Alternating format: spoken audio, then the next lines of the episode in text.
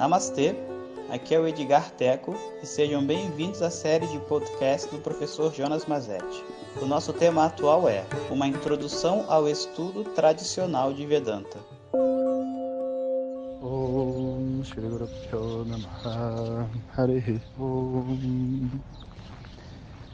Bom dia, pessoal.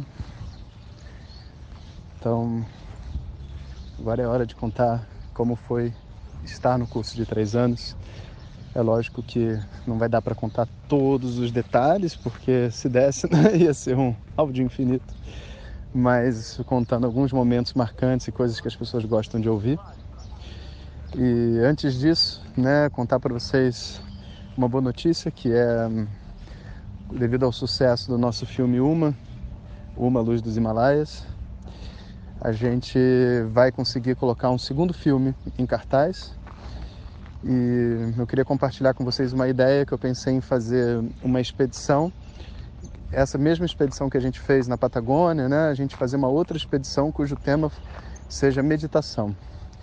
Inclusive, ela já está gravada, né? Porque quando eu viajei com os alunos para Ilhas Maurícios, a gente fez aulas de meditação e filmou a ilha mas a gente teria que fazer agora um esforço de edição para transformar o que a gente gravou lá num documentário que realmente mostrasse para as pessoas, explicasse o que é meditação. Se você achar uma boa ideia, comenta lá no grupo do Facebook ou no Instagram para eu saber, porque eu seria a nossa próxima produção artística, assim, vamos dizer. Lembrando que esse ano, se tudo der certo, faremos o nosso Woodstock de meditação, que o plano também está muito bacana e mais para frente eu conto para vocês. Bom, então agora estava na hora de ir para o curso. Todas as preparações foram feitas, todos os T's estavam cortados, os pingos nos is foram colocados, não existia mais nada a não ser entrar no avião e ir. E assim foi, né? Foi um pouco difícil para minha mãe, para meus pais, eles é, sempre me apoiavam, mas não era um apoio de quem faria a mesma decisão, né? É um apoio de quem respeita a decisão do outro. Para falar a verdade, é o melhor que você pode exigir de uma pessoa, porque ninguém deve mudar de opinião por causa de uma outra pessoa e ninguém deve deixar de dizer a sua opinião, né? Independente se outra pessoa gosta ou não. E com todas as precauções e todas as ouvindo todas as ideias de todo mundo. E uma das coisas muito interessantes foi que um professor falou para mim assim: Olha, Jonas, quando você for para o curso, vou te dar uma dica. Se por acaso virar uma loucura total, não perde seu tempo, a sua vida. Vai embora. E essa pessoa já tinha feito um curso, né, de três anos. E aquilo me assustou um pouco, né? Porque, cara, como assim uma loucura total? Onde que eu estava me metendo, porque para mim eu estava indo para um local estudar, eu já tinha visto outro curso, né? Mas o que eu não tinha noção era que eu estava vendo o final de um curso. Quando eu fui para os seis meses anteriores, eu estava no final de um curso de três anos. Então todas as loucuras já tinham acontecido, as pessoas que tinham que desistir já tinham desistido. Eu não vi o processo terapêutico, emocional que ocorre dentro do local. E esse para mim talvez tenha sido, vamos dizer assim, o maior obstáculo do ponto de vista de estar lá dentro, né? E então eu fiz as minhas orações, fiz tudo certinho, guardei meus livros que eu, que eu achei que ia precisar e fui. Quando cheguei, o curso, como eu contei, né, já tinha começado há três meses. Na verdade, o curso ainda não, mas o preparatório. Então tinham três meses antes do três anos que era feito pra, até para poder avaliar as pessoas que deveriam ficar ou não. Mas como o Swami Dayananda tinha me liberado, eu estava chegando três meses depois.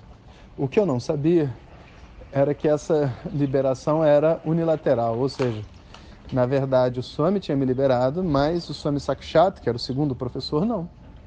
Então eu fui lá fazer meu namaskaram para ele, me apresentei, falei que estudava com a professora Glória, que já tinha estudado com o Swami Dayananda nessas viagens e que ele tinha liberado. E então que eu tinha chegado para fazer o curso, né? Aí ele olhou para mim e falou assim: Mas o que você fez durante esses três meses que, que a gente está aqui ralando na ostra? Né? O que, que você fez? Aí eu falei para ele: Olha, Swami, eu ajudei a fazer a publicação desse livro, que era um livro de cânticos e versos da tradição, que no Brasil era um monte de apostila, né? E assim ficava tudo numa, num lugar só. Eu fechei meu apartamento, terminei minha vida para poder vir, né? E também fiz a estava trabalhando em decorar o Chave da Mandiari. Quando eu falei que eu estava decorando o Chave da Mandiari, que é esse texto de, de declinações verbais e nominais, ele abriu o olho assim, eu vi que ele gostou, né? Aí fui entendendo um pouco mais dele. Eu, eu sou bom dessas coisas assim, né? Então, aí ele assim, você decorou o Chave da Mandiari? Eu falei, decorei. Aí ele falou, então, Marut. Marut é uma palavra que aparece lá no meio do chave da manjari, é um, uma palavra terminada em consoante. Marut, marutal, marutahá, marut, marutal, marutahá, marutam, marut. E na fui eu declinar o marut. Só que realmente estava na minha memória, graças a Deus. Aí ele ficou satisfeito, ele deu um sorriso. Ele falou: ah, então você está preparado para o sânscrito, você estudou sânscrito já. Eu falei: pois é, mas ele, como você estudou? Eu falei: ah, eu tinha, tive aulas no Brasil e o resto foi por esforço próprio, imaginando que era necessário e tal. Aí ele falou, ok, então você pega um quarto, né, e, e, e fica lá por um tempo. Ele não queria dizer que tinha me aceitado, né, mas ele queria dizer que eu poderia ficar por um tempo para ele poder ver o, o, meu comportamento e, enfim, né, se eu poderia ficar ou não. E aí ele me deu um, um quarto no primeiro andar e eu tive Cheguei lá, tive dois vizinhos muito interessantes. Assim, eram quartos muito próximos, né? Então, na verdade, você se relacionava com muita gente. Mas um, um vizinho de um lado era o chamado O Jardineiro, um cara da Austrália que, por incrível que pareça, ele não falava com ninguém, sabe? Não dava assim, máximo bom dia, hi, sabe? Fazia um comentário sobre uma aula e etc. É, é legal né, contar essas histórias para a gente entender essa, esse fenômeno do perfil psicológico, sabe? Porque quando eu cheguei, eu até achei, falei, poxa, que pessoa evoluída, você está entendendo? Porque ela, ela não fala, né? Tipo assim, ó, oh, que coisa incrível, né? Mas o ser humano foi feito para falar. As pessoas, elas entram em algumas disciplinas, não comer, não falar, e se acham o máximo porque elas estão fazendo uma coisa que as outras pessoas não estão fazendo. Mas o que, que você ganha em não falar, ou em não comer, ou em não fazer qualquer outra coisa que as pessoas normais fazem? Não existe um ganho real. Pode ser uma disciplina interessante se você tem, sei lá, uma tendência a falar demais, né? Uma, a se perder na comida. Talvez um jejum seja bom, mas se não for por isso, essas disciplinas não têm valor. Elas podem ter valor no mundo normal, no mundo material, você fala que faz isso, todo mundo acha o máximo. Lá no curso, uma pessoa que não fala, que fala pouco, ou que fala de uma maneira que notoriamente as pessoas ficam incomodadas, que ela fala pouco ou fala demais, tem algum desequilíbrio, né?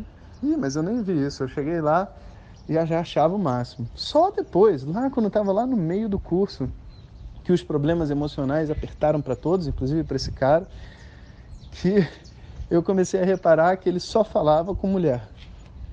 Tinha umas mulheres e ele, tipo assim, era tipo melhor amigo, sabe? Ficava falando, falando, falando. Falei, falei, ah, rapaz, olha só, o cara fala. Ele só não fala com homem. Ok, respeito a decisão dele. E para falar a verdade, imagino que tem até algum problema, né? Com o pai, talvez, um, uma briga, um, um desafeto, né? Então, ou com os irmãos, né? Ele não consegue se relacionar com outros homens. Mas também, como eu não conversei com ele e não é meu assunto, foram só hipóteses dentro da minha mente. Mas nesse momento, o que estava acontecendo é que a minha mente estava se livrando de um monte de projeções do que era o bom aluno, do que era uma pessoa qualificada. Porque tudo isso que no Ocidente a gente considera uma pessoa qualificada, lá não é do mesmo jeito. E você vê as pessoas chegando com um egão, porque não falam, ou porque tem muita flexibilidade, ou porque são indianos e já tipo assim estudam há muito tempo, ou porque fazem uma coisa a mais, fizeram isso, fizeram aquilo, inclusive eu. Todo mundo levando as suas cartas, os seus trunfos e botando na mesa para ser alguém dentro daquela situação. E é uma coisa muito ridícula, né? Então, isso não leva muito tempo até a gente descobrir né, que esse movimento que a gente está fazendo está todo torto. E como o Swami e os outros alunos não batem palma para esse tipo de comportamento, o que acontece é que depois de uns três, seis meses, se você passar seis meses num ambiente como esse e você não foi expulso por esse ambiente, se é que você me entende, você querer sair ou as pessoas não suportarem você, de alguma maneira o seu ego se acomodou com o fato de que você não vai ser paparicado, nem, enfim, acolhido para você se sentir forte, alguém ou especial, né? Esse é um é um, um, um conceito muito importante, né, dentro desse processo terapêutico a ser vivido lá. Não é o mesmo processo terapêutico a ser vivido enfim, né, num, num outro ambiente. Mas ali, né, você tem que estar em pé com as próprias pernas. E esse primeiro momento é muito difícil. As pessoas são muito individualistas, muito egoístas, muito tudo isso. E a gente precisa se livrar disso, né? Então é seis meses de caça às bruxas. E aí as histórias começaram, né? A primeira história que surgiu comigo foi um bendito de um cara, meu vizinho de sala, que inventou de ligar o ventilador no, na velocidade máxima em cima da cabeça de todo mundo. E eu conto essa história para vocês no áudio que vem. Hariom. Muito obrigado por ter escutado. Essas são apenas algumas gotas do infinito oceano de conhecimento da tradição védica. Para receber nossos áudios diretamente, clique no link que acompanha o título desse áudio ou baixe o nosso aplicativo Vedanta Zat. Om Tat Sat.